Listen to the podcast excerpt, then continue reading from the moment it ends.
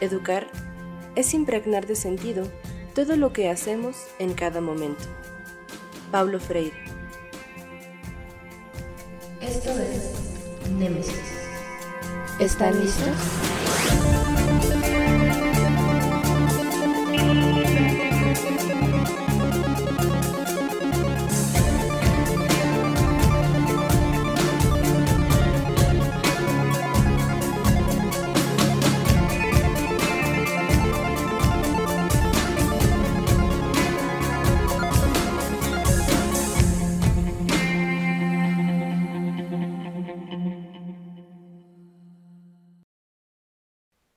¿La escuela o no la escuela? Esa es la cuestión. Hola y buenas madrugadas, gente del Internet. Independientemente de la hora que sea en la que ustedes estén escuchando esto, porque tengan la certeza de que cuando yo lo estaba editando era de madrugada. Antes que nada, una disculpa por el largo intervalo que ha habido entre el último capítulo y este, solo que debido a una cuestión de salud que involucraba mi mano izquierda y tener que pasar menos tiempo trabajando en el teclado, más el estrés de esa y otras situaciones de la vida, la verdad es que no había tenido oportunidad de ponerme al día con esto. Este capítulo será un poquitito diferente de lo que hemos tenido hasta ahora en nuestras charlas y entrevistas, pero espero que lo vuelva más interesante y enriquecedor para ustedes.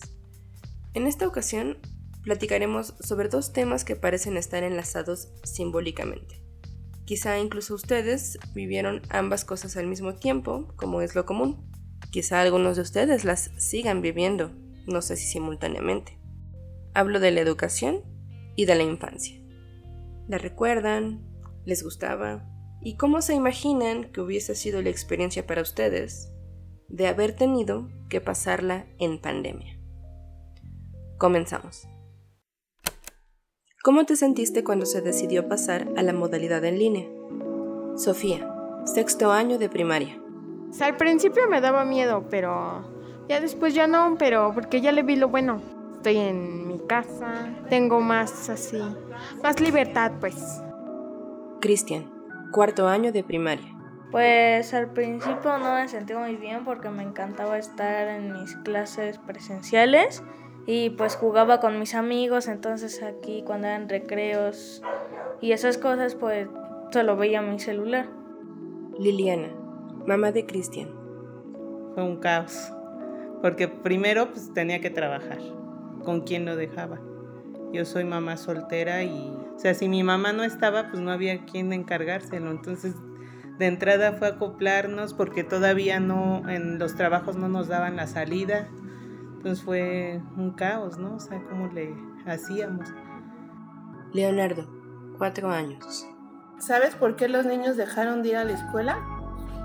Por el virus. ¿Extrañas ir a la escuela? Eh, no.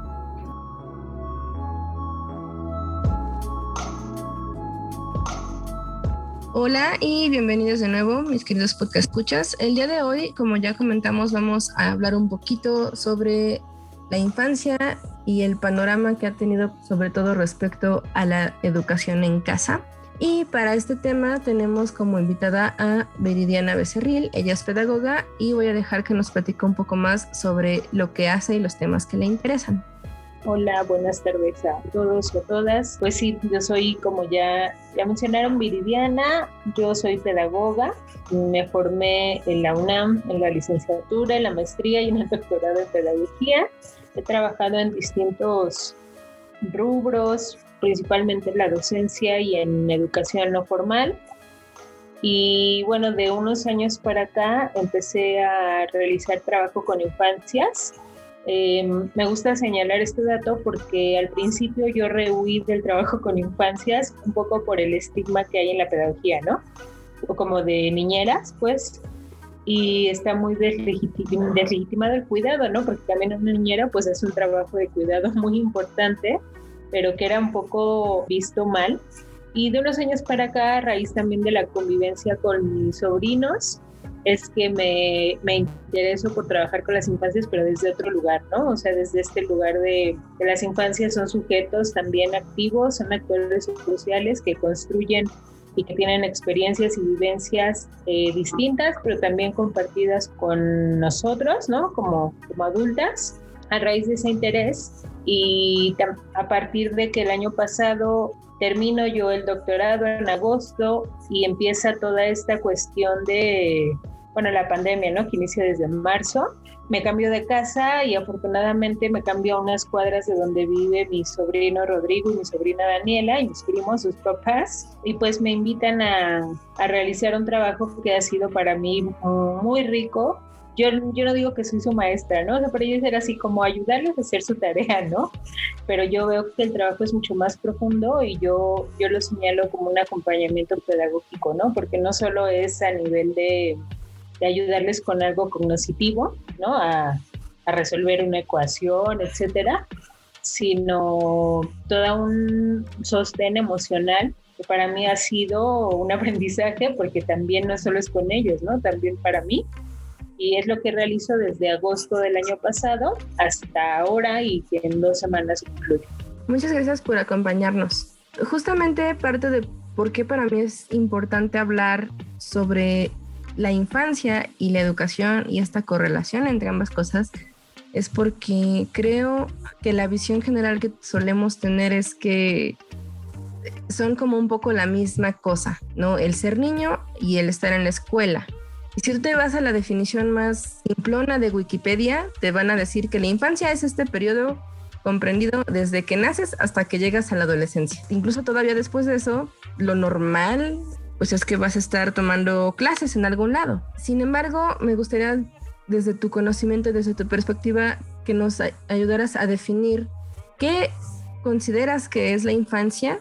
Bueno, pues como señalas y también pues la infancia desde la etimología de la palabra, ¿no? Se entiende como aquel que no tiene voz y un poco las lecturas o las interpretaciones que se han hecho de ello es que no es que no tenga voz, sino que no hay un lugar social para que su voz pueda decirse, ¿no? Bueno, desde esta idea, pues es que yo identifico mucho esta categoría o esta noción de infancia con un grupo también que ha quedado fuera o ha sido despojado de esta oportunidad, ¿no? De esta capacidad de tener voz, que algunos autores le llaman como, junto con las mujeres, han sido parte de estos grupos oprimidos, ¿no? Las infancias y las mujeres tienen en común este elemento.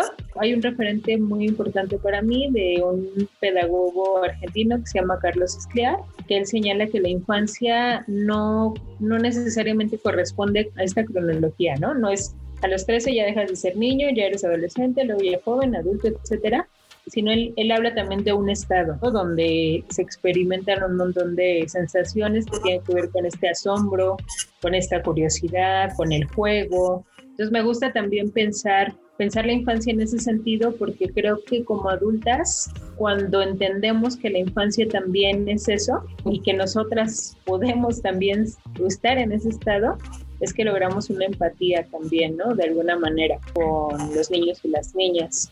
Y la escuela, pues sin duda hay un debate como en el lugar que juega la escuela con las infancias. Muchas se dice que es un espacio de retención, ¿no? Mientras los adultos trabajan. Esa es como la idea más radical, de pensar que no hay una utilidad de la escuela como tal.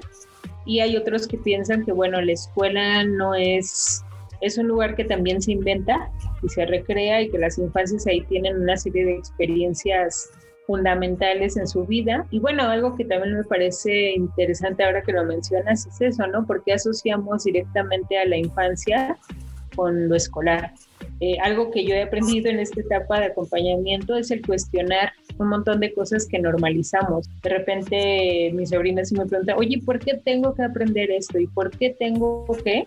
Y a veces pues no tengo respuestas realmente para ello, pero pues sí, ¿no? O sea, ¿por, ¿por qué lo damos por hecho socialmente y por qué asumimos que ellos deben solo de, de seguirlo también? Para mí, entre estas nociones de la escuela, desde mm, la escuela como ese espacio que aniquila cualquier subjetividad o la escuela como invención, pues yo me he encontrado más cercana a esa, ¿no? Que la escuela provee de una serie de experiencias inéditas a los sujetos y que en muchos espacios, desgraciadamente, es el único lugar a veces donde se aprenden otras miradas de, ver las cosas. Estaba leyendo un libro sobre desescolarización y toda esa propuesta de Iván Illich y pienso que a veces está súper bien ese planteamiento, pero si no hay otros espacios donde se acoja a las infancias, pues realmente, ¿quién los acoge? Entonces creo que la escuela en ese sentido para mí sigue teniendo un lugar importante.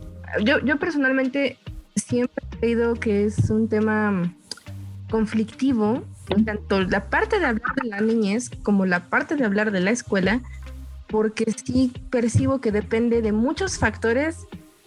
Nunca están en control de quien está experimentándola, ni la infancia ni la escuela. Y, y por ejemplo está esta cuestión de que la infancia para mí es difícil hablar de los niños porque digo, es que realmente hay muchos niños que de repente tienen que enfrentar el mundo eh, desde esta forma más llamada adulta porque o bien tienen que ayudar con el sustento o porque bien tienen que ayudar de una forma mucho más activa con responsabilidades de la casa o bien porque tienen que enfrentarse a problemáticas que, que en esta construcción como ética y social a veces creo que hasta un poquito romantizada que hemos hecho sobre lo que es de niños y lo que no, decimos, no, es que esos problemas no deberían de estarlos viendo los niños. Y en el lado de la escuela también va a haber ciertos recursos que te va a poder proveer esa escuela y esos recursos los provee alguien más, más los recursos que te proveen tus, tus, padres para que de hecho vayas a la escuela. Creo que lo que tienen en común es que son sistemas y son experiencias que construyen muchas otras personas y creo que lo que he notado muy interesante en la que sucedió en la pandemia es que se hizo mucho más evidente como todos los pequeños factores tienen tanto el cómo uno vive la infancia como el cómo uno aprende cosas. Y ahorita que estabas también y que, que, te has dedicado a cosas de la educación informal también, creo que es muy interesante porque tendemos a pensar en educación como esta cosa que sucede solamente en la escuela y que de alguna manera invisibilizamos lo que pasa no solamente fuera de la escuela, sino en, en lugares y en otras infancias donde ni siquiera puedes acceder a una escuela como la mayoría la conocemos. ¿Tú qué considerarías que significa la escuela para los niños? Más allá de cómo nosotros como sistema social, como adultos vemos la escuela, como padres, ¿cómo percibes que es para ellos este, este proceso de educarse? Pues sí, como dices, ¿no? O sea, hay, hay, muchísimos factores que permiten hacer una lectura de lo que implica un proceso educativo o un proceso escolar, que no es lo mismo, como bien señalas. Proceso escolar, pues refiere justamente a la escuela, proceso educativo se da, ¿no? Entre pares con amigos, etcétera. Bueno, lo que yo, yo pude percibir lo que yo escuchaba, ¿no? Eh, de poder platicar con, con mi sobrino y mi sobrina es que mucho de lo que extrañaban, por ejemplo, ahora en todo este periodo, eran aquellas cosas que no tienen que ver con el conocimiento.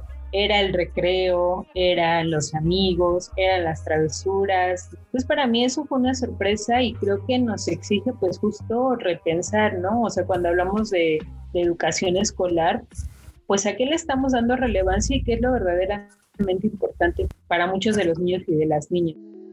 Sofía, sexto año de primaria. ¿Qué es lo que más extrañas de la escuela? Pues a mi mejor amiga, siempre que ya no la veo. Cristian, cuarto año de primaria. En los recreos jugar con mis amigos. Para mí fue, fue eso muy, no sorpresivo, porque de alguna manera el trabajo que yo ya estaba haciendo con las infancias me iba dando pistas, cosas sobre esa, esa cuestión de que lo más importante no estaba en el conocimiento, sino en todo lo que pasa alrededor de esa experiencia, todo lo que genera ese, ese momento. También algo que me pude dar cuenta es que están muy permeados por esta idea de que la escuela sirve para un futuro. No, importa que la escuela no tenga una utilidad ahorita porque por mucho no la encontraban. Lo que mencionaba hace rato, o sea, mi sobrino era ver, odia la clase de orientación educativa, por ejemplo, ¿no? Él va en primero de secundaria.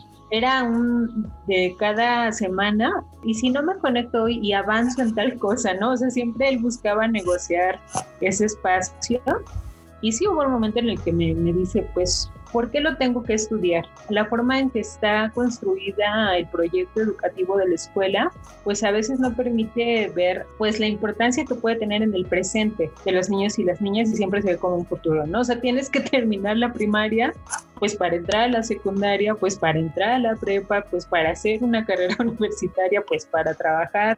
Y esto está muy ligado con una noción también de infancia siempre vista hacia el futuro. Este autor que yo mencionaba hace rato, él siempre habla de la infancia, recuperar la infancia como un presente.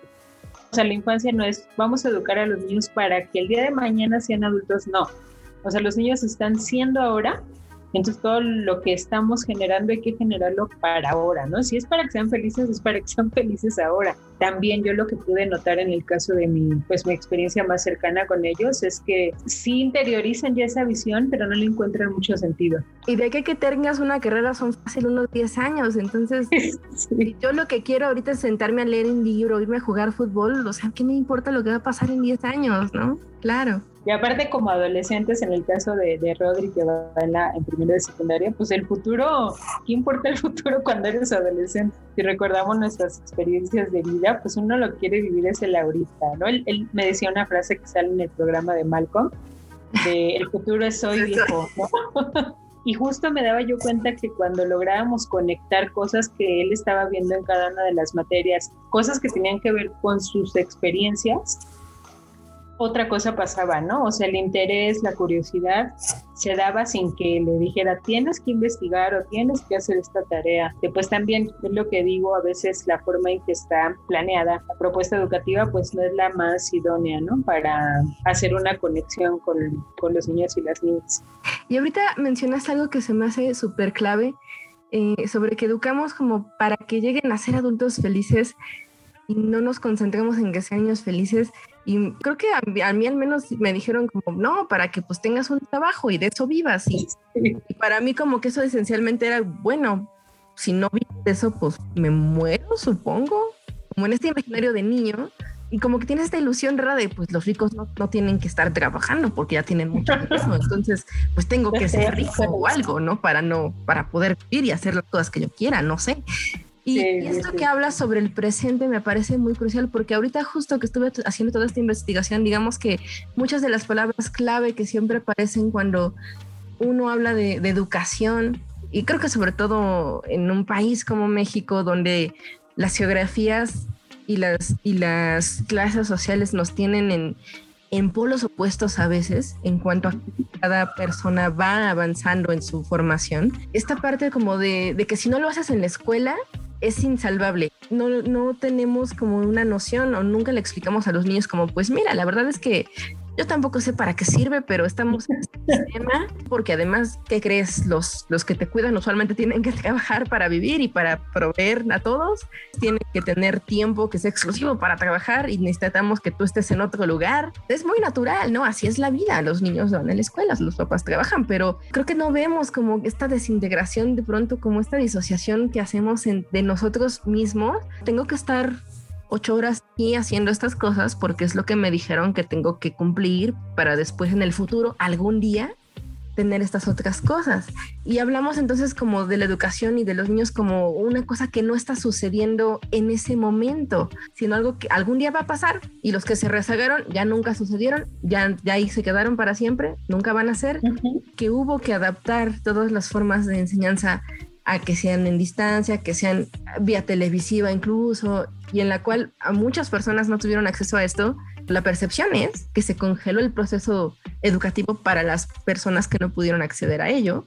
Y siento que es curioso entonces cuando también me hablas de tu, de tu sobrino diciéndote, pues es que si mejor hago esta otra cosa en vez de esta que no me interesa, que ahorita no le veo ninguna utilidad, cada quien tendrá una experiencia distinta. Yo en lo personal sí tengo esta noción como de, pues no, las cosas que en el momento dije, ahorita no me sirve, la verdad es que nunca me volvieron a hacer, porque justamente no eran cosas que me interesaban. Y una siempre va llevando su formación, idealmente, si tienes ese contexto familiar y social que te lo permita, uno va llevando su formación a cosas que sí le interesan.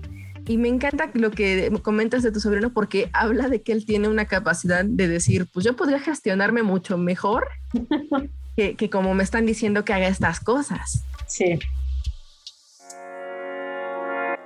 ¿Qué ventajas tiene o qué cosas te gustan de poder estar en tu casa? Sofía, sexto año de primaria. No, pues sí es muy diferente, pero pues yo prefiero las en línea porque como en las desafíos de matemáticas, si no me lo sé, pues ya pues ponemos una aplicación y ya me dan las respuestas. Sí me gustan las clases presenciales y sí me gusta ir, o sea, sí me gustaría. Pero la muestra que tengo ahorita como que en clases presenciales siento que no me quiere. Si no me quieren las clases en línea, pues menos en la escuela. Cristian, cuarto año de primaria. Pues puedo comer en clase, puedo ver la tele en clase, a veces, no, no siempre. Y pues me gusta estar aquí con mi mamá en mi casa. Eh, lo que más me ha costado trabajo es como que antes no, no sabía tanto de las computadoras, de qué páginas tenía que usar y eso.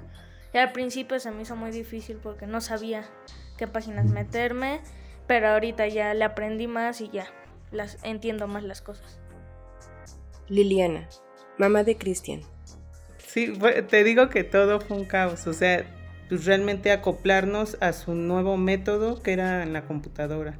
Contratar un internet más rápido porque pues el que teníamos realmente no, no funcionaba. Tener otra computadora, o sea, eran de inicio hacer gastos pues para que él se pudiera acoplar y yo me pudiera acoplar. Porque al inicio era un ratito, se la, nos la estábamos prestando. Entonces yo trabajaba en las tardes, él, él en la mañana en la escuela.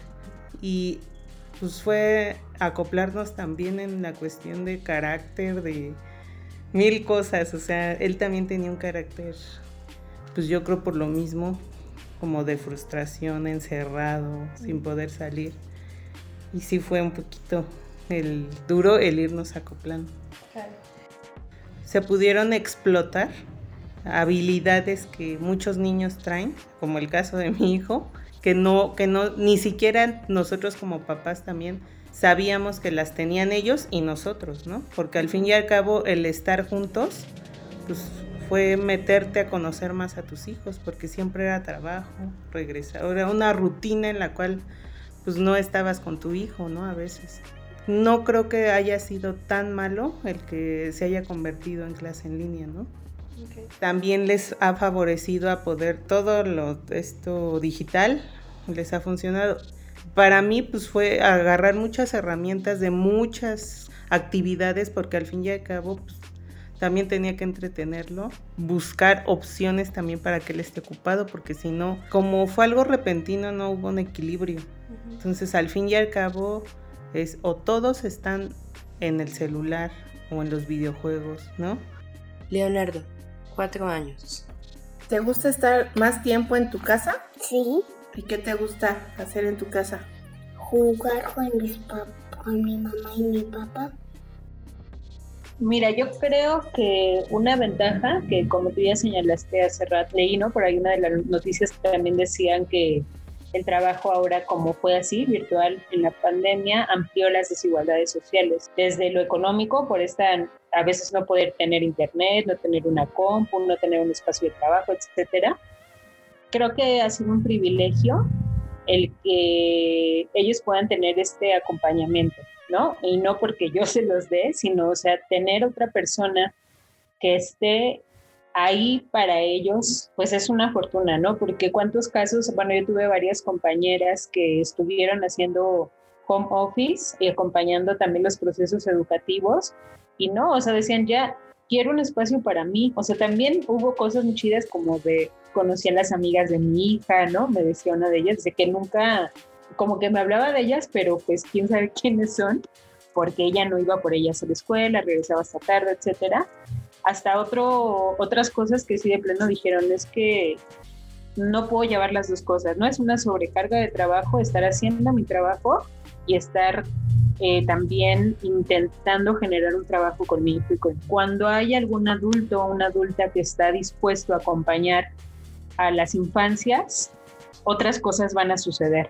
¿no? Y no porque las infancias no puedan hacer nada sin, las, sin los adultos, no va en ese sentido, sino por la importancia del acompañar a otro. Como también como adultos necesitamos una compañía, la amiga, ¿no? Los cómplices, etcétera. Yo lo que pude ver es que permitió, un, por un lado, poder vincularnos con mayor profundidad.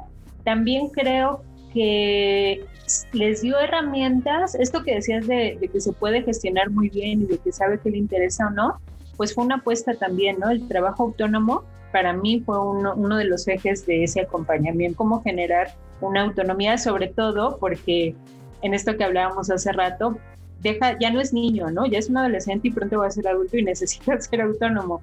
Aunque obviamente nosotros sabemos que esos procesos nunca acaban. Nosotras mismas estamos en una constante lucha y en una constante formación por lo, autónomo. Entonces, bueno, con, con, ellos fue una de mis apuestas, con Dani, que lleva en cuarto año eh, de primaria, y con él que que la etapa, pues de alguna manera era una etapa difícil porque pasaba primer año de secundaria, ¿no? Y lo que me pude dar cuenta es que, es que les permitió también como ampliar algunas herramientas, por ejemplo, de búsqueda, aun cuando tienen todavía que pulir muchas herramientas de, de investigación, les permitió eso, como a ver, la maestra dijo esto, me llamó la atención esta palabra que mencionó y buscamos. Cuando algo nos llamaba la atención, por ejemplo, la segunda, cuando hablaba de la Primera y Segunda Guerra Mundial, yo acababa de ver una película de, de estos hombres, los topos, de la Guerra Civil Española, ¿no? Que vivieron 30 años escondidos en su casa para no para que no fueran fusilados. Entonces, cuando ve este tema, eh, Rodri, pues yo le digo, ah, sí, yo acabo de ver una película, entonces rápido pudimos buscar en Google, ¿no? Este, eh, topos en la guerra civil y ver las imágenes, entonces ya empezó a ver un corto de la película. Es que creo que en ese sentido permitió ampliar a partir de los intereses propios un proceso. En el caso de Daniela igual, la maestra mencionaba un animal que nos llamaba la atención o, ay, a ver, búscalo, ¿qué pasa con él? Creo que permitió eso, pero creo que también mermó muchas otras habilidades, ¿no? Por ejemplo, es muy fácil ahora copiar la información para contestar algo. Entonces el copia y pega se dio a más no poder en los ejercicios. Y pues yo intentaba, ¿no? Explicarles a ambos cuál era el problema de eso, de no leer la información que metes. Copiaste tres hojas y ¿de qué hablan? No, pues no sé, ¿no? Pues sí, porque ni siquiera leíste, ni siquiera a veces si es la pregunta que te están haciendo, cómo lo tecnológico puede tener eh, una cara chida y muy amable y que permite procesos pedagógicos muy interesantes, pero también por otro lado que se, que se daba esta, esta cuestión y también, por ejemplo, toda la disposición corporal, estar sentados frente a la computadora, que lo que escribo lo menciono, ¿no? Siete, ocho horas. También te moldea de alguna manera, ¿no? Ahora en los recesos que nos íbamos corriendo a la tienda por algo, ¿no? O a buscar un pretexto para movernos, o sea, nos cansábamos en un minuto y me di cuenta que ellos empezaron también a acostumbrar a estar mucho tiempo haciendo cosas sentados. Eso fue algo también que me di cuenta que, que pues fue distinto, la convivencia, acá se suscitó una experiencia en la que en algún momento intentaron hacer un chat los mismos alumnos y alumnas y se les prohibió porque se dijo que los chats solamente eran para cosas de la escuela. Yo le dije a mi sobrino, pues pídenle su número de WhatsApp, si es un grupo de WhatsApp, pues por ahí platiquen, el WhatsApp es personal, ¿no? Entonces no puede, la escuela no puede tener injerencia en eso. También este señalamiento de el chat es para algo meramente académico, pues me hizo pensar también qué está entendiendo la escuela por lo académico, ¿no? Por lo importante. Eh, era muy chistoso como mi sobrino y mi sobrina hablaban de de sus amigos como recuerdos de algo muy lejano, ¿no? Como, ah, me acuerdo de esta travesura que hicimos, los incidencias, que era el grupo de mi sobrino. Ah, cuando nos llevaron a la dirección, pero ya son unos adultos de 40 años. Viejos recuerdos de mi infancia, que ya... que ya fue, ¿no? ¿Quién, quién sabe cuándo. Ahora soy un señor que estudia secundaria. Sí, pues eso me parece también como muy curioso, ¿no? Cómo, pues ese extrañamiento y cómo se hablaba de esas esas experiencias y pues creo que eso también fue otro elemento pues que hay que, hay que pensarlo, ¿no? Y hay que ver qué sucede con eso. Y la otra cuestión, pues que se ha hablado mucho de ello, es que, que también para los profesores y profesoras fue un reto, porque no implicaba hacer lo mismo, pero ahora en la compu. En el caso que yo pude observar, sí se notó esa transformación. Al principio sí había como un intento de replicar la clase como se ve en el salón de clases en un primer momento, por ejemplo, hubo una profesora que cuando hubo un examen, pidió que las cámaras estuvieran prendidas, que los micrófonos estuvieran prendidos. Entonces así, o sea, no podían moverse ni hablar nada en el examen. Eso fue en el primero. Ya después modificó. Ya después era, bueno, solo cámaras prendidas, ¿no? Pero el micrófono puede estar abierto. Y después ya fue, no importa cámaras y micrófonos pueden estar apagados. Y creo que ya se entendió que el examen, que se iba a buscar la información quizá, pero que ahí entonces ya no se iba a privilegiar la memorización. Como tú decías hace rato, lo que te aprendiste, te aprendiste y lo que no, adiós, y eso en tu examen. Y no, después se notó que se fue entendiendo que pueden buscar la información. Algunos maestros se lo decían, pueden buscar en sus apuntes, no pueden buscar en internet. El chiste es que estructuren bien sus respuestas. Entonces ya empezaban otro tipo de habilidades más cercanas a la investigación y a la narrativa. Y bueno, por ejemplo, en primaria también me di cuenta que era un número mayor en el grupo.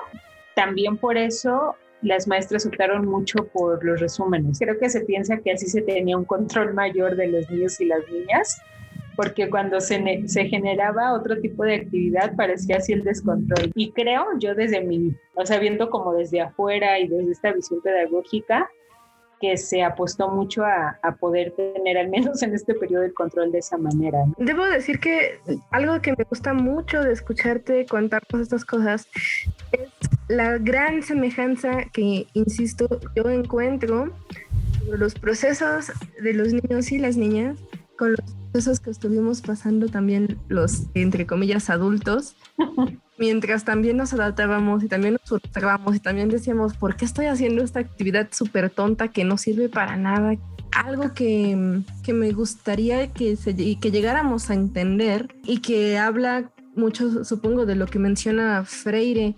Desde que somos humanos vamos a estar experimentando el mundo y vamos a estar sintiendo del mismo modo y todo el tiempo vamos a estar pasando procesos de adaptación, de aprendizaje, de cambio. El cambio es la única constante y no es como que vas a la escuela para crecer y dejar de ser y volverte un adulto que trabaja y se gana la vida, sino que todo el tiempo vas a estar aprendiendo cosas. Y esta parte de, de, lo, de lo irrecuperable, ¿no? Como de, pues si no aprendiste esta cosa en secundaria, ya, ya valió. Y es como, no, no, no, siempre vas a poder aprender, siempre vas a poder regularizarte, siempre va a haber un curso, siempre va a haber un recurso, siempre lo puedes, puedes sentarte a ver videos de YouTube de lo que no entendiste y alguien te lo va a explicar mil veces mejor que te lo trataron de explicar en la escuela. En, y en este caso creo que lo que es clave es justo este trabajo que tú hiciste de acompañar. Y, y que se volvió una palabra para mí tan fundamental en todo el proceso de pandemia, a mí me cayó el 20 de si los humanos estamos totalmente solos, no vamos a poder sobrevivir. Tiene que, tiene que haber alguien con quien podamos como socializar las cosas que suceden, que nos pueda explicar, a quien le podamos explicar, que nos haga esta observación de debería, no, tal vez no deberías de copiar y pegar, tal vez deberíamos de salir a caminar, tal vez ya estuvimos sentados muchísimo tiempo y, y sin este acompañamiento que realizamos entre personas, no podríamos tal vez de verdad evolucionar en la vida. Ahora, también esta parte de la, de la tecnología y de cómo fue haciéndose este cambio de, entre estos procesos de control. Me gustaría no tener que llamarlos así, pero la verdad yo sí creo que esos son. Como estos sistemas de control que finalmente cualquier institución, sea la escuela, sea el trabajo, a veces hasta sea la familia, pero se me hace súper interesante, ¿no? Esto, esto de decirle a los niños, no, es que el WhatsApp es para la escuela nada más, y de, bueno, ¿y cómo se supone que entonces siga hablando con mis amigos? Y, y esa experiencia, por ejemplo, de, de, que vemos el pasado de hace un año y medio, o sea, no ha pasado tanto tiempo, pues, algo que ya, e insisto, me parece muy fascinante que, que las experiencias en realidad son tan cercanas.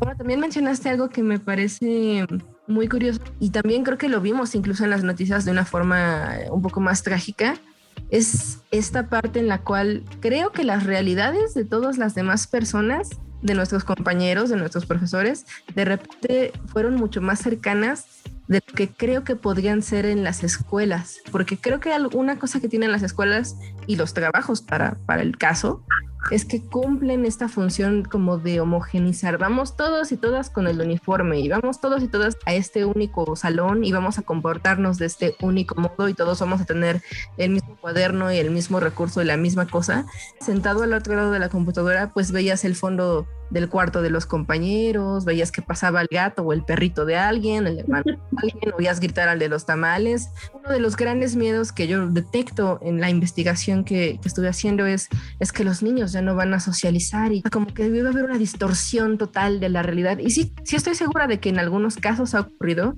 yo me atrevería a señalar que tal vez es en el caso de los más pequeñitos que tal vez no se vieron forzados a, a sentarse a tomar una clase, pues tal vez no te toque esa experiencia. Pero yo sí creo que tal vez las realidades en, en verdad se pudieron acercar un poco más. Sí, pues mira, primero esto que señalabas del acompañamiento, me parece importante también mencionar que, que algo para mí que se amplió fue esta noción de que acompañar también implica que el otro me va a enseñar algo, eh, en el sentido de que yo también me tengo que chutar a todos los youtubers que ven mis sobrinos y mis sobrinas, ¿no? Y creo que eso es algo muy importante en el trabajo con infancias, como en todo esto que nosotros les queremos mostrar, dejamos de lado también todas aquellas cosas que ellos tienen para mostrarnos. Y yo al principio, pues sí, tenía un poco esa, a lo mejor esa actitud, ¿no? De mostrarles la alternativa, mostrarles otras realidades, etcétera. Pero eso no es posible si no construyes un puente con lo que ellos y ellas conocen y te quieren mostrar. Que también fue una experiencia para mí súper dura porque uh, sí había días en que decía, ya, ¿por qué les ayudo a que sigan con este maldito sistema? O sea, yo soy parte del sistema, estoy retroalimentando esto. Ya otros días ya la cosa bajaba un poco y bueno, encontraba estas formas de, de comunicarnos, pero algo que yo le mencionaba es que yo estaba impresionada la forma en cómo los niños y las niñas pueden hablar de algo que les apasiona por horas sin esa obligación de expone el tema tal. Y, yo vi ese contraste con ambos. Eh, recientemente tuvieron una mascota, un hámster. Les dije, pues, pues habla sobre los hámsters, vamos a investigar sobre la vida de los hámsters. Y cuando eso pasaba, otra cosa, ¿no? Cómo a veces nos, nos limitamos en escuchar todo ese bagaje cultural, porque también es es parte de su, de su conocimiento y de su cultura. Bueno, para mí también quería mencionar que el acompañamiento también es, es poder guardar silencio por un momento y también escuchar al otro. Y eso que dices de las realidades, sí, fíjate que es muy, es muy curioso cómo empiezas a fijarte en detalles que yo no sé si en la escuela, como dices, podías ponerle atención, ¿no? O sea, de repente, por ejemplo, mi sobrina me hacía comentarios como, como que hoy se ve triste la maestra. No sé si por esta cercanía con la imagen, ¿no? Y con la cara. Y ya pues ahí nos poníamos a ver, ¿no? Ay, sí, como que se le ven hinchados los ojos, ¿no? Pues tal vez tiene algún familiar enfermo, ¿no? O sea, también como eh, entender que del otro lado de la pantalla hay una persona con una historia de vida y que no le está pasando igual también. Creo que se habilitaron otras formas de, de conocer a, la, a, las personas. Eh, hay una anécdota muy chida con mi sobrina. Un niño en, así en la clase se encuentra una araña, ¿no? Cuando están en clase. Lo que estaba explicando la maestra ya no le importó a nadie, o sea, todo el mundo quería saber qué araña, si ya la había atrapado, que la mostrara en la cámara, ¿no? Y, ya la maestra, bueno, a ver si, este, pero este, todos calladitos, voy a cerrar el chat, este, ahorita que ya salga la araña que nos la enseñe, pero intentaba mucho como esa contención, me asombraba como ese elemento de lo cotidiano, todos los que parecían que estaban dormidos en la clase, de repente ya eran, ¿no? Todos querían participar. Entonces creo que algo que sí faltó mucho y que desde mi punto de vista hubiera sido mucho más rico es esa apertura a esas experiencias, o sea, darle ese espacio, ese lugar y no tanto a la preocupación por cumplir un, un programa. Digo, yo entiendo todo lo que estructuralmente implica eso, pero creo que pocos, al menos lo que yo pude observar, pocas personas lo, lo hicieron. Muchas pedagogías activas sí toman ese elemento de interés y de curiosidad como un elemento de aprendizaje también. Y creo que pues la enseñanza pues tiene mucho esta propuesta tradicional, aun cuando sean escuelas privadas, creo que se sigue llevando esta lógica. Creo que hubo muchas oportunidades, muchas experiencias para poder dialogar desde ahí con los y las estudiantes. Creo que yo eso intentaba, ¿no? Como con todo el tiempo con mis sobrinos, como hacerles ver que el otro, no sabíamos cómo le estaba pasando a la otra persona.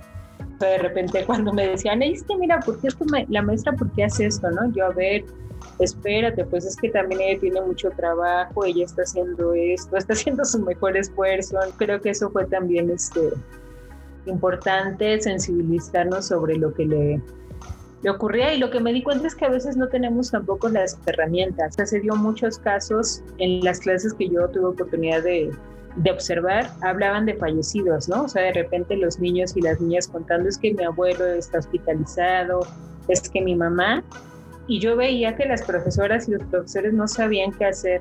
Ay, lo lamento mucho, un minuto y bueno, vamos a continuar la clase.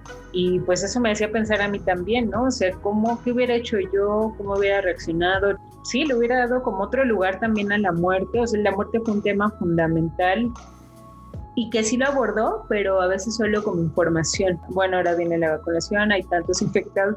O sea, mis sobrinos de repente me decían, es que no quiero saber nada del COVID, odio al COVID, pero era en ese sentido, por todas las cosas que seguramente les había privado. Y creo que también hay esa parte como de, de las emociones, de los duelos, pues es algo que, que quizá ahora que se regrese, pues que es necesario trabajar. Yo espero que no sea así, ¿no? Que esperen, estén como nuevos y como si nada los niños y las niñas, sino que sí se dé ese espacio, ese trabajo emocional. En el caso de la escuela de mi sobrino, sí ya lo plantearon, que las primeras dos semanas van a ser trabajo, y actividades, juegos para el trabajo emocional. Pero no, espero que sea, que pueda ser así en todos los, los espacios.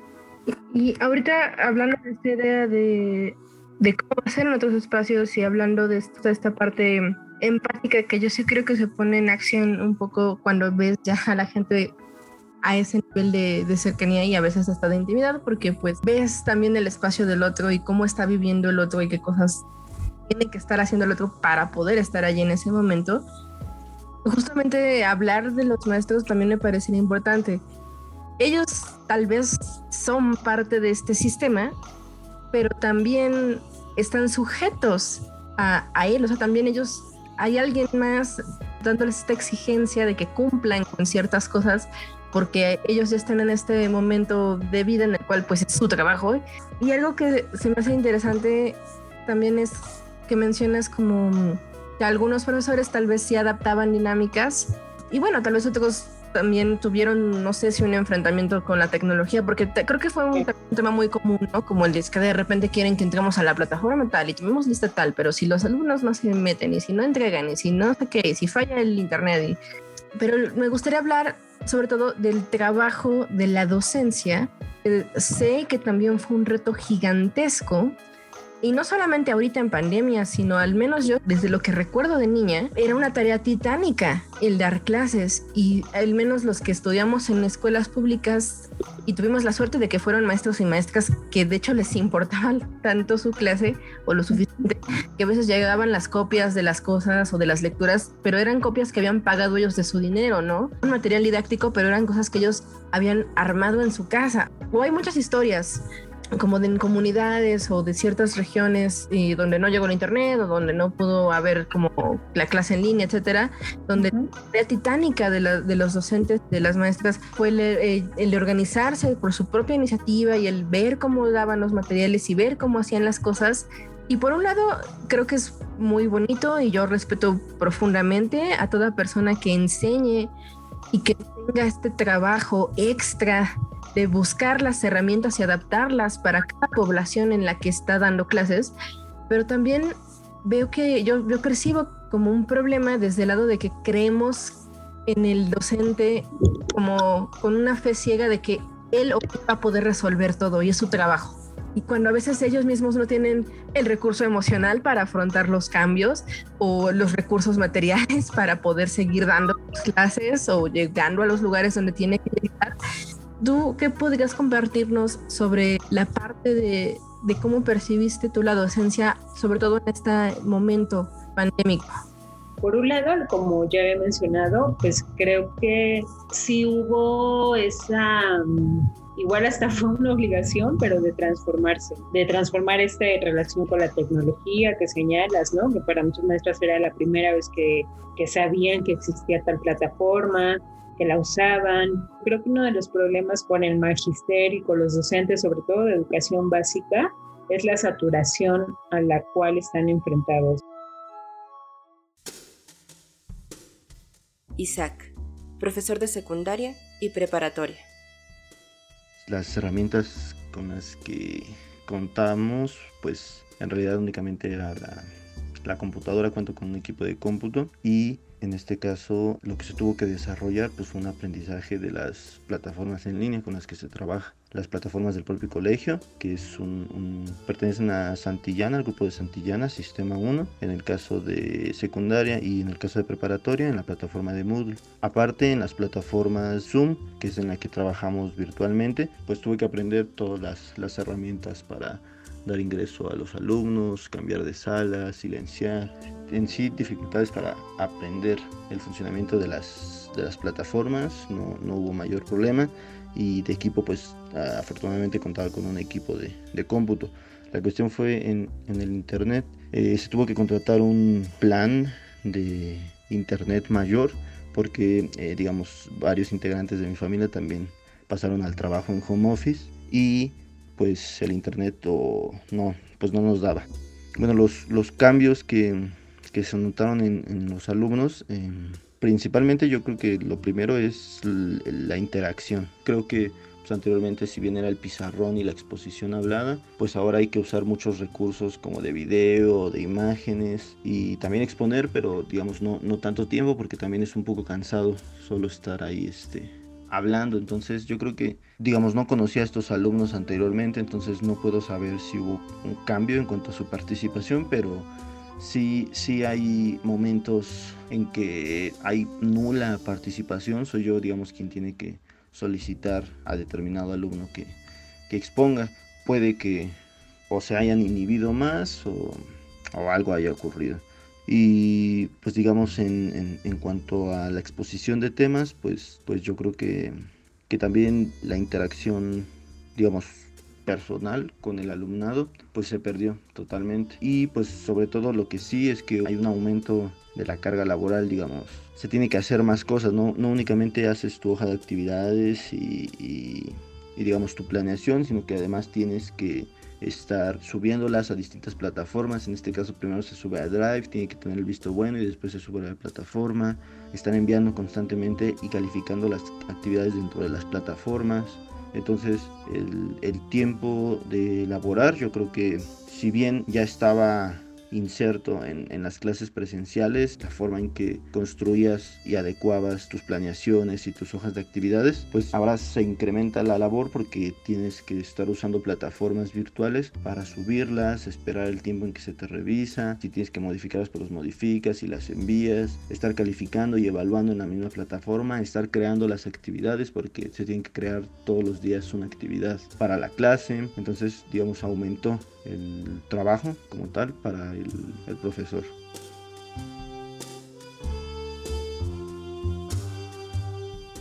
Yo tuve oportunidad de formar parte de un proyecto en el que cuando ahora cuando fue lo de la reforma educativa, no hace cuatro o cinco años, que muchos maestros y maestras se quedaron o se iban a quedar sin trabajo por no tener la profesionalización, que son de escuela normal, pero no tienen la carrera en pedagogía, en psicología, etcétera. Tuve oportunidad de, de, trabajar con maestros y maestras de educación básica que se formaban en la licenciatura en pedagogía.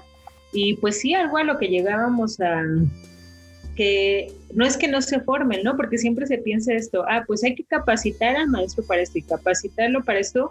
Y yo veía, o sea, los maestros toman miles de capacitaciones, porque también de eso depende su salario.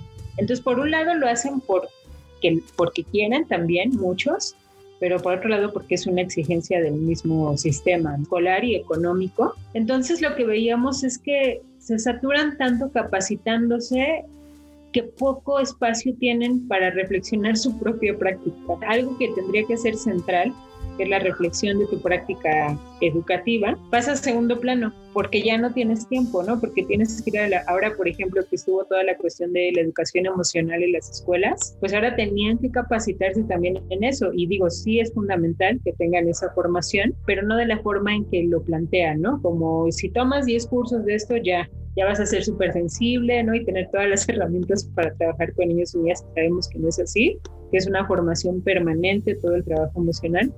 Entonces creo que el gran problema ha sido ese, ¿no? La, la saturación que hay y la poca reflexión que hay de su propia práctica y que bueno, al menos en, esta, en este espacio que nosotros tuvimos, más que darles conocimientos, ¿no? O impartirles sobre teorías pedagógicas, etcétera, yo lo que intentaba era que se generaran espacios de reflexión de su propia práctica y desde ahí abordar la teoría. Experiencia tienen ni un montón, ¿no? Había maestras que llevaban 30 años dando clases, hay una experiencia ahí cómo lo convertimos en praxis, ¿no? Hablando pues también en estas nociones de, de Freire.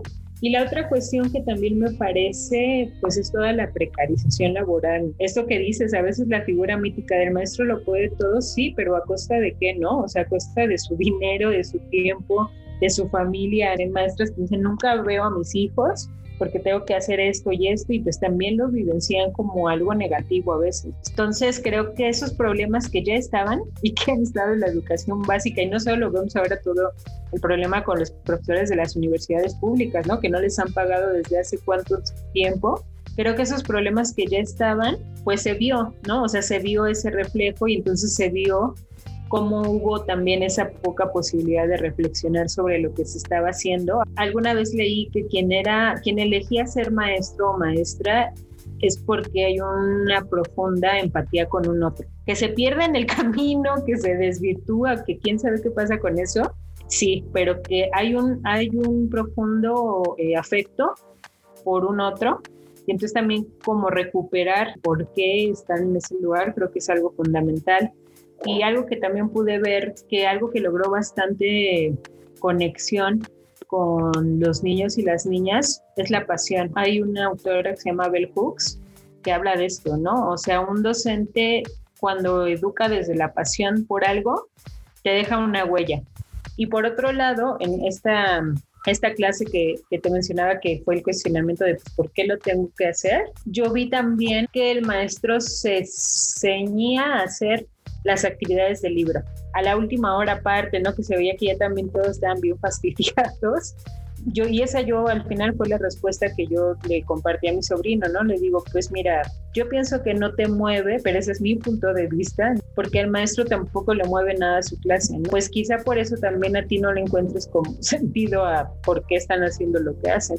Como yo ya lo mencioné al principio, también no siempre está ligado al conocimiento ese, esa conexión, ¿no? Que logras. Yo recuerdo a una profesora en sexto año de primaria que algo que siempre, me trató con dignidad y, y, la recuerdo mucho porque mm, en un tiempo yo me estaba preparando para un concurso que era la Olimpiada del Conocimiento, que ya ni sé si existe o no, así en las escuelas. Y ella me invitaba a desayunar y me compraba una torta de tamal, siempre, ¿no? Que nos veíamos para estudiar. Entonces, para mí, ese trato, o sea, como que me marcó, ¿no? Y permea mi práctica pedagógica también, ¿no? Creo que todas y todos y todos llegamos a tener una maestra o maestro que a lo mejor no nos, no nos encantaba la clase, pero que algo nos motivaba porque esa persona le interesaba tanto y nos lo compartía con una pasión, con una, un entusiasmo. Recuerdo, por ejemplo, maestros que sabían que su materia era complicada y nos hacían guías y guías y hacían todo lo posible para que de verdad entendiéramos, lo simplificaban hasta lo mínimo posible. Eh, profesores que te trataban justo como una persona de veras y entonces desde ahí, desde que puedes ser percibida como alguien de verdad, ya tiene mucho valor. Y me gusta también esto de, de, por supuesto, vas a verter tu tiempo y tu interés en aprender en cosas que efectivamente te gustan, te llaman la atención. La parte tal vez que encuentro un poco triste, al menos para mí, es que incluso eso es un volado. Tienes que tener la buena suerte de encontrarte un maestro o maestra que te trate como a un ser humano, le guste su clase y, se esfuerce porque entiendas de verdad qué está pasando. Hablando sobre eso y metiéndonos a, a este pequeño barranco escabroso que, que implica la parte de la educación, hablemos un poquito sobre cómo es este sistema educativo en México. Yo personalmente siempre he creído que hay algo muy mal en cómo funciona la escuela desde que yo iba a la escuela y se me hace también muy cruel cómo desvalorizamos todos los conocimientos que no son de la academia. Entonces, también resta mucho al trabajo que hacen todas las escuelas en las comunidades. Alguno de los textos que te pasé, que va a quedar en la descripción para quien lo quiera leer, era este sobre las historias locales frente a la estrategia nacional. Y, y recolecta pues anécdotas de lugares como Chiapas, Hidalgo, Oaxaca, eh, Tabasco, donde pues ni modo, a cerrar las fronteras para todos los, los que vengan de otro estado y, donde las maestras, los maestros dijeron, bueno, vamos a imprimir, voy a imprimir en mi casa, voy a llevarles cada semana las tareas, voy a recoger cada semana las tareas y en alguna en particular, creo que la de Tabasco, hablan sobre que pues ellos se organizaron a nivel local y la SEP todavía tuvo el descaro, yo, digo que es un descaro, de ir y decirles, bueno, venimos a recoger una evaluación para ver que de verdad están cumpliendo. Claro, la SEP que no hizo nada para que esto sucediera, a pedirte que le rindas cuentas. Y creo que siempre ha funcionado así, como que tenemos precarizados a todas las personas, a los niños que quién sabe cómo estén viviendo, si desayunan, si tienen para los cuadernos, si tienen para los libros, es problema de sus papás, a los maestros que quién sabe si tengan como terminadas sus capacitaciones, si les interesa su clase, si no están saturados ya con 80 horas porque tienen que cumplirlas si eres maestro de ciertos escolares, ese es problema de tu escuela en particular y tuyo, y yo sé, pues, lo que quiero es rendimiento, lo que quiero es que me digan que todos los niños calificaciones, que todos pasaron con dieces, que todo funciona muy bien. Y está este factor que yo creo que es, sé que es real, pero yo, yo personalmente siento que es terrible, que, que siempre he percibido como que la educación a la infancia, a la gente y a los gobiernos sobre todo, no les interesan si no son redituables. Hay muchas cosas en el mundo que son tan importantes y que no nos importan si no nos van a devolver algo en lo monetario. Una de las cosas que leía al inicio de la pandemia era que el Producto Interno Bruto del país se va a ver afectado en un 1.5% porque se iban a cerrar las escuelas. Y uno piensa, ah, caray, porque los niños no van a la escuela, eso tiene un impacto, pues resulta que sí. Y también hay un artículo que, te compartí por allí sobre, que además lo publica creo que Milenio, sobre oh, la, la, educación en línea ha avanzado. Hablaban como sobre estas empresas que ahora están metiendo nuevos programas y todo es como muy moderno y tecnológico, pero el artículo habla sobre algo en Inglaterra y pienso, pues qué chido que esté avanzando la tecnología. Si vives en Inglaterra, vives acá en México, donde si en tu sierra solamente puedes tener internet de forma satelital y te cuesta tantos pesos utilizarlo durante un día y si se va la luz ya no estás conectado con nada en el mundo. Sin embargo, todavía viene la SEP y el INEGI diciendo, bueno, y cuéntenos este, cómo les va. Ah, ¿lo están, no, no les está yendo. Ah, muy mal, reprobados, tache para ustedes. ¿Cómo se supone que, que salga adelante esto. E insisto, en este contexto en el cual pensamos en los rezagados y pensamos en las deserciones como fracasos, nunca va a volver a la escuela, nunca va a hacer nada de su vida, como si el conocimiento comunitario, como si el conocimiento informal no fuera valioso. Bueno, ya me eché un discurso, pero es que a mí me enoja mucho. No, sí, pues yo coincido contigo en muchas cosas. Digo, siempre lo digo que soy pedagoga y soy utópica, pero, pero también tengo una parte bastante oscura y realista, ¿no? De las cosas. Y, y, pues este acompañamiento también me ha, me ha conflictuado bastante, como hace rato lo, lo, mencionaba, o sea, ves tantas cosas que están mal y que solo se ponen parches, pero en realidad que parece que todo va en picada, ¿no? Y que solo se le ponen parches a eso que fue picada, pues sí, de repente me, me desilusiona bastante, me hace cuestionar bastante también de ese lugar escolar. Yo he sido una persona escolarizar toda la vida, como lo mencioné hace rato, hasta el maestría, el doctorado, etcétera. Yo personalmente he encontrado en lo escolar un lugar de real aprendizaje, pero ese es como mi punto de vista y sé que es un porcentaje quizá muy bajo en el que encuentra la escuela como eso y no como lo que hemos dicho. Y bueno, pues también algo que mencionaba es que recientemente he leído muchas experiencias de colectivos que hacen estos procesos de desescolarización. Hay historias muy variadas, ¿no? Desde gente que nunca educó a sus hijos, por ejemplo, en escuelas, hasta otros que lo sacaron cuando iban en tal ciclo escolar, otros donde los niños pidieron salir también de la escuela. Los motivos son múltiples, ¿no? Desde una cuestión ideológica, otra dice hasta, yo veía triste todos los días salir a mi hijo de la escuela, ¿no? Yo decía, ¿cómo, voy a contribuir con eso? Entonces es que decide ella crear otra forma de, de escolarizarse y creo que lo importante de todas esas propuestas es la red de la que siempre hablan, ya sea con, la, con el compañero, con la familia, con otras este, mujeres que deciden unirse y escolarizar juntos y juntas a sus niños y niñas. Pues sí, también a mí me, me abre ese panorama, ¿no? Que quizá trabajando desde la educación no formal, pues también me doy cuenta que ahí hay una riqueza muy, muy amplia pero que también por esta parte escolarizada propia, pues de repente pierdo de vista. Entonces también para mí era como, pues sí, vean, ¿no? Hay esa posibilidad. La escuela no es la única, aunque quien me escucha me dice, ay, ¿cómo tú toda la vida has sido en la escuela, no? Y yo, sí, porque a veces tampoco lo decides, como decíamos hace rato.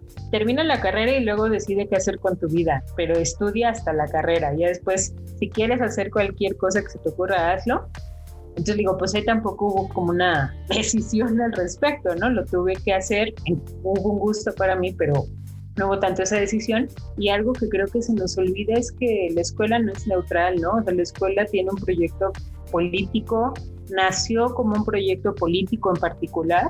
Yo siempre recomiendo este libro de, de Invención del Aula, que eh, no me acuerdo ahora, Marcelo Caruso creo que es, son dos, una autora y un autor, no recuerdo los nombres. Y pues justo para mí en todos los cursos que he podido compartir con docentes, para mí es fundamental, ¿no? Porque es saber pensar que todo esto que está, hubo una intención social, económica, política para que se creara de esa manera. Todo tiene un porqué, ¿no? Que se ha ido modificando también a lo largo del tiempo, pues es obvio, ¿no? Pero a veces creo que se nos olvida, ¿no? Que la escuela sustenta un proyecto político que si no se refunda otro proyecto político, o sea, pues realmente lo que se hace son, pues sí, es como dicen parches, ¿no? O sea, parches de lo educativo. Claro que pasan cosas muy chidas ahí también. Por eso para mí como toda la cuestión educativa y el activismo van también de la mano, ¿no? Porque implican un proyecto social distinto, ¿no? O sea, el proyecto social que sustenta la escuela pues es de la modernidad, tiene una fuerte influencia religiosa, militar, ¿no? Hasta cuestiones muy vanas, como esto del cabello largo o corto en los niños, pues hay una marca de género y una marca asociada a lo militar que tiene un sentido. Entonces todas esas marcas pues sí son parte de ese, de ese proyecto. Entonces cuestionar ese proyecto y crear un nuevo proyecto y una escuela que sí es ese nuevo proyecto, pues creo que es una tarea súper no sé si lo llegue a ver, ¿no? La verdad tampoco tengo claridad al respecto, pero creo que esa parte política sí es, sí es muy importante que lo que siempre lo tengamos en cuenta cuando hablamos de la escuela y de, su, de la transformación o de lo que esperamos de la escuela, ¿no?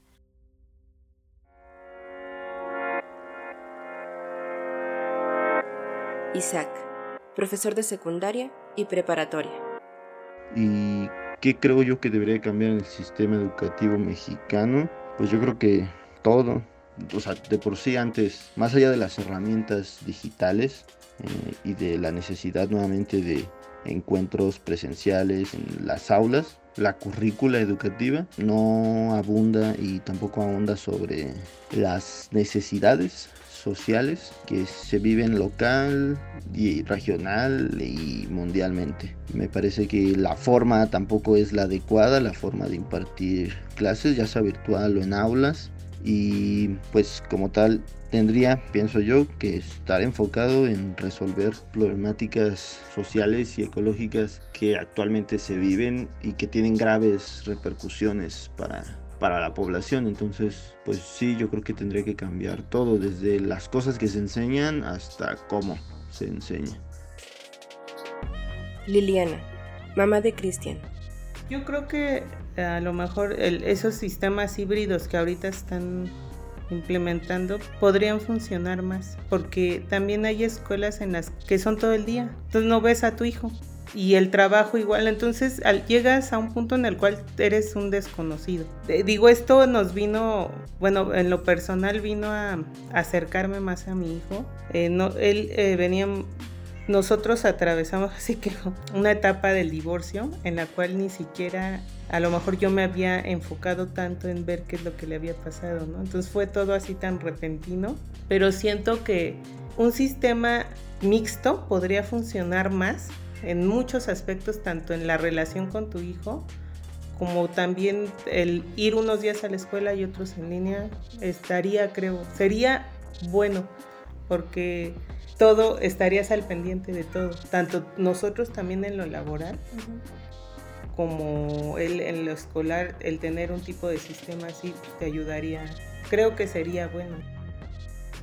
Cristian, cuarto año de primaria. ¿Qué haces cuando necesitas ayuda o hay algo de la clase que no entiendes? Pues le pregunto a mi mamá si no entiendo o si no le pregunto a la Miss. Creo que aprendo más estando en la escuela. Intento, ¿no? Pero en la casa te distraes mucho. Puedes llevar que tu perro esté contigo o porque también quieres, cuando te sientes en tu casa, pues quieres hacer cosas en tu casa, pero no puedes porque estás en clase. Entonces, ¿tienes ganas de regresar pronto a clases? Mm, ahora ya no tanto porque ya me acostumbré a estar aquí y ya quiero quedarme aquí. Sofía, sexto año de primaria.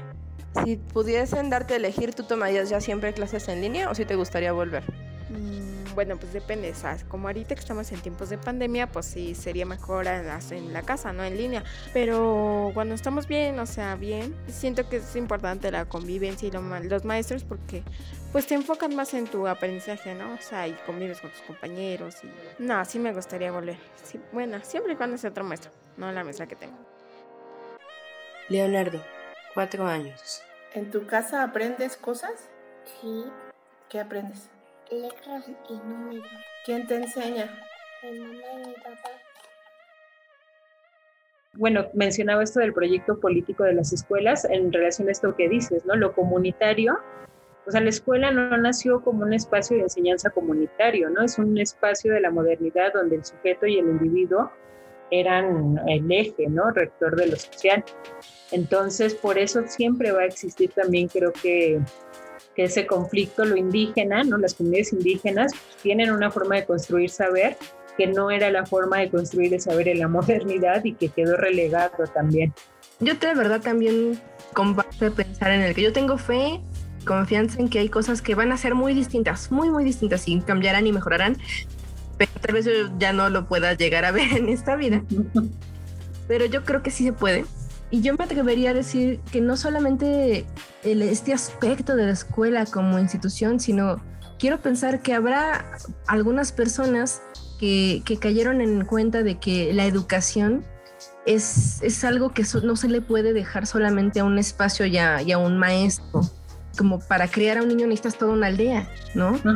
Creo que es muy cierto, y no solo los niños, o, o, más bien vamos a hablar desde donde decía Freire, claro, para un niño necesitas una aldea, para una persona, un ser humano, necesitas toda una comunidad, y como individuo en, en esa medida podrás también ser recíproco con tu comunidad.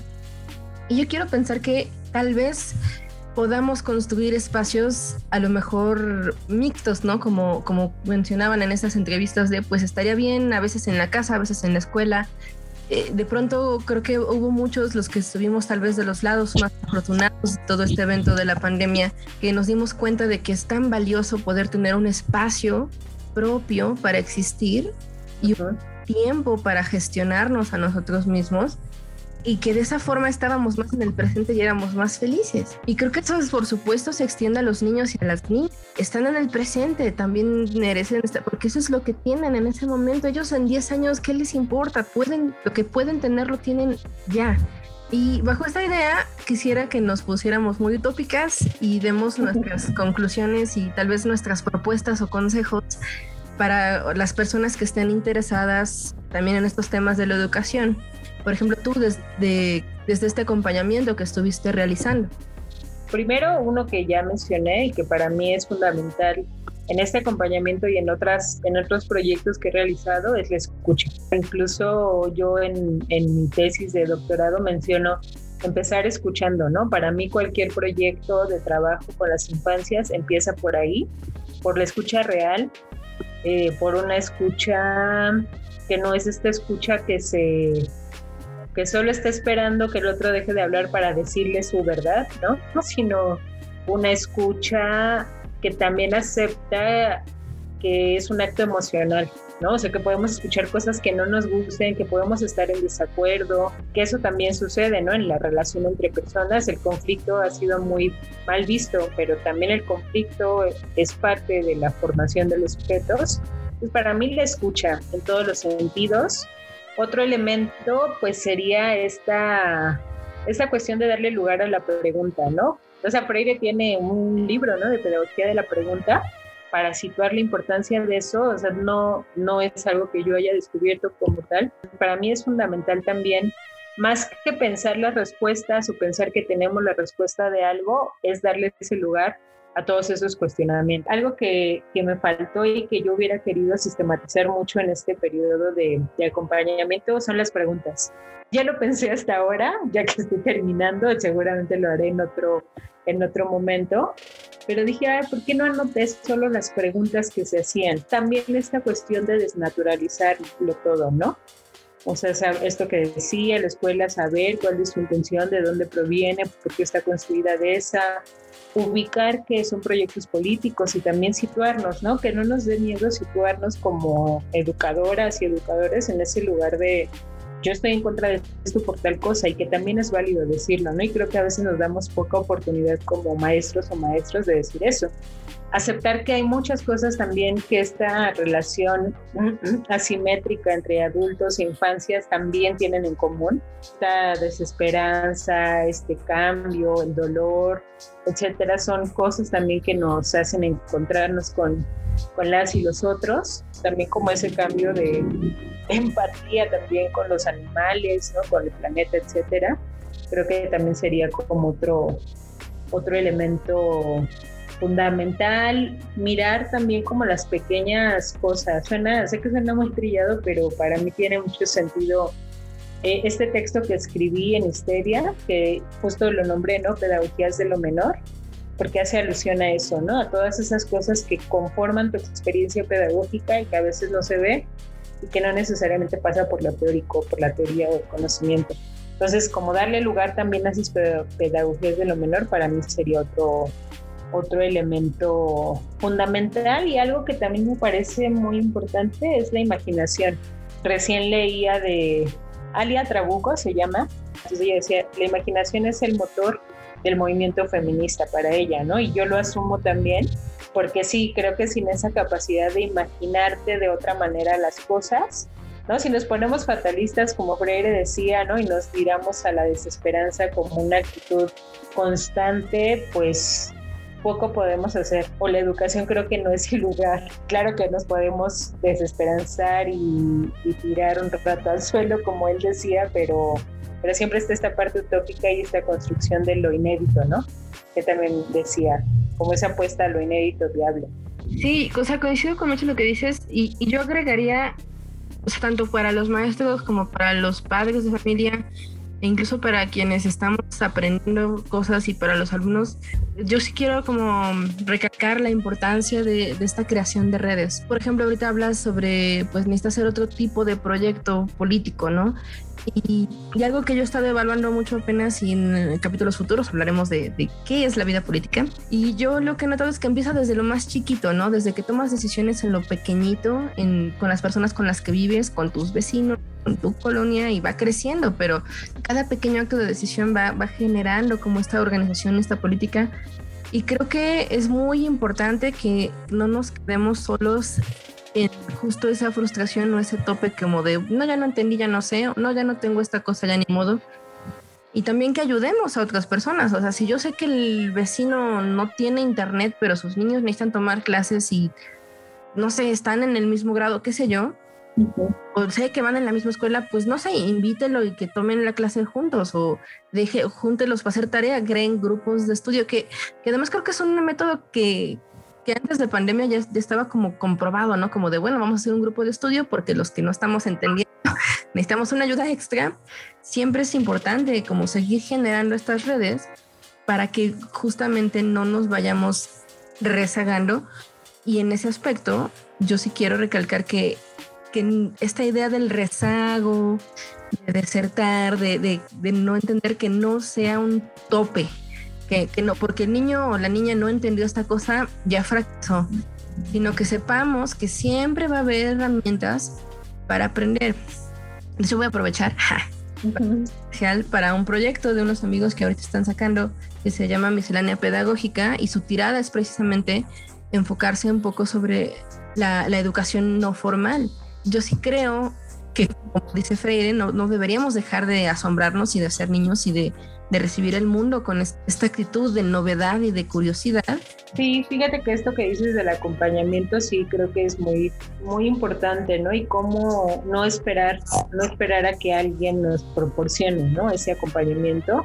En mi caso, por ejemplo, me tocó también toda la pandemia el estar escribiendo la tesis de doctorado y pues, hubo un momento en el que pues ya no podía escribir, ¿no? Por miles de cuestiones emocionales, por la dinámica que se da en tu casa, etcétera, porque aprovechas para hacer también otras cosas. Y algo que a mí me ayudó mucho y que incluso lo puse, ¿no? Como parte de mi metodología, porque fue fundamental, fue construir con otras mujeres espacios de escucha de escucha y de construcción colectiva de nuestras tesis, ¿no? Primero fue con unas amigas, cada sesión alguien iba a exponer su tesis, ¿no? Y después fue con un grupo de WhatsApp en el que nos conectábamos a la misma hora y nos íbamos monitoreando. Y la otra cuestión, sí, también en la comunidad podemos implementar estos proyectos, pero algo que a mí me, a veces me conflictúa es el poco valor que se le da al trabajo docente, ¿no?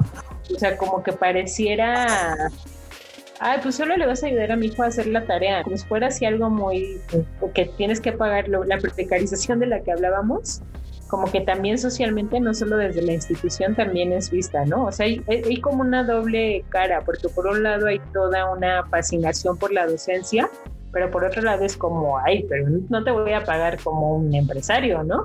Porque, pues, espero que, ¿qué estás haciendo? No, esto está facilito, hasta yo podría hacerlo. Y es algo que a mí, por ejemplo, sí me, me llega me llega a molestar que a veces pues quieren que esos procesos sean gratuitos. Y digo sí entiendo las necesidades del otro pero también lo que tú dices ¿no? necesita yo también tengo que solventar mis, mi vida. Entonces crear también a lo mejor hay otras formas de economía truequear cosas etcétera pues pueden darles también una una respuesta crear de otra forma comunidad no que usted también nos obliga a ello. Y pues nada, agradecerte la charla, ¿no? Me parece muy importante estos espacios en los que a raíz de una duda o algo, algo que traemos, ¿no? Una espinita, pues generemos esta charla con otras, con,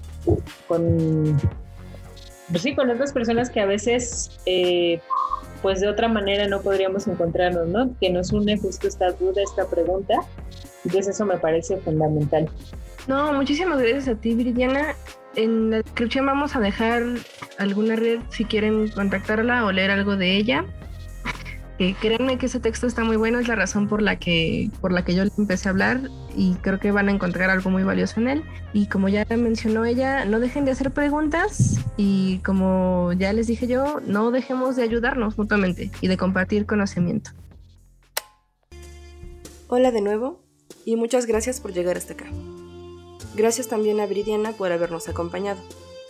El texto escrito por ella, al que hacemos referencia, Pedagogías de lo Menor, así como otras lecturas, las podrán encontrar en la descripción. Gracias también a Sofía, Cristian, Liliana, Leonardo, los papás de Leonardo, y al profesor Isaac por el aporte sonoro que nos brindaron. Este capítulo no habría sido posible sin su ayuda. Yo soy Luna y me pregunto por qué no será posible sacar buenas calificaciones por bailar en la escuela. Hasta pronto. Y todos los cumbieron con las palmas arriba. ¡Vamos a venir a tocar, macho!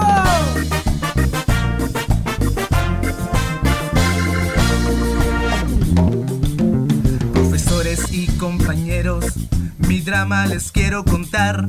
Tengo que venir al colegio, pero no me gusta estudiar nada de letras, los números me dan igual. Y si me preguntan de historia, yo les digo al diablo Vietnam. Pero hay algo que vive en mi cuerpo y que nunca podré controlar.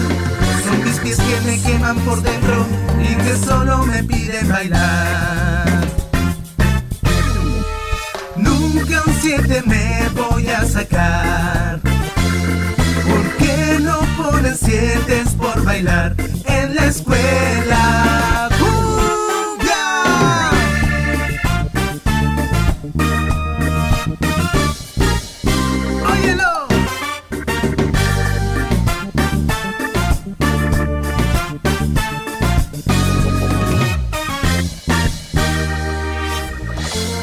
El psicólogo dijo dislexia, el cura semilla del mal, los padres que soy mala junta y el rector solo me quiere echar. No quiero ser niño problema, solo quiero de curso pasar, salir como sea del colegio y por unas monedas bailar. Que mis pasos me lleven muy lejos, hasta el centro de la capital. Que las notas las ponga la gente cuando vean mis piernas volar. Nunca un siete me voy a sacar.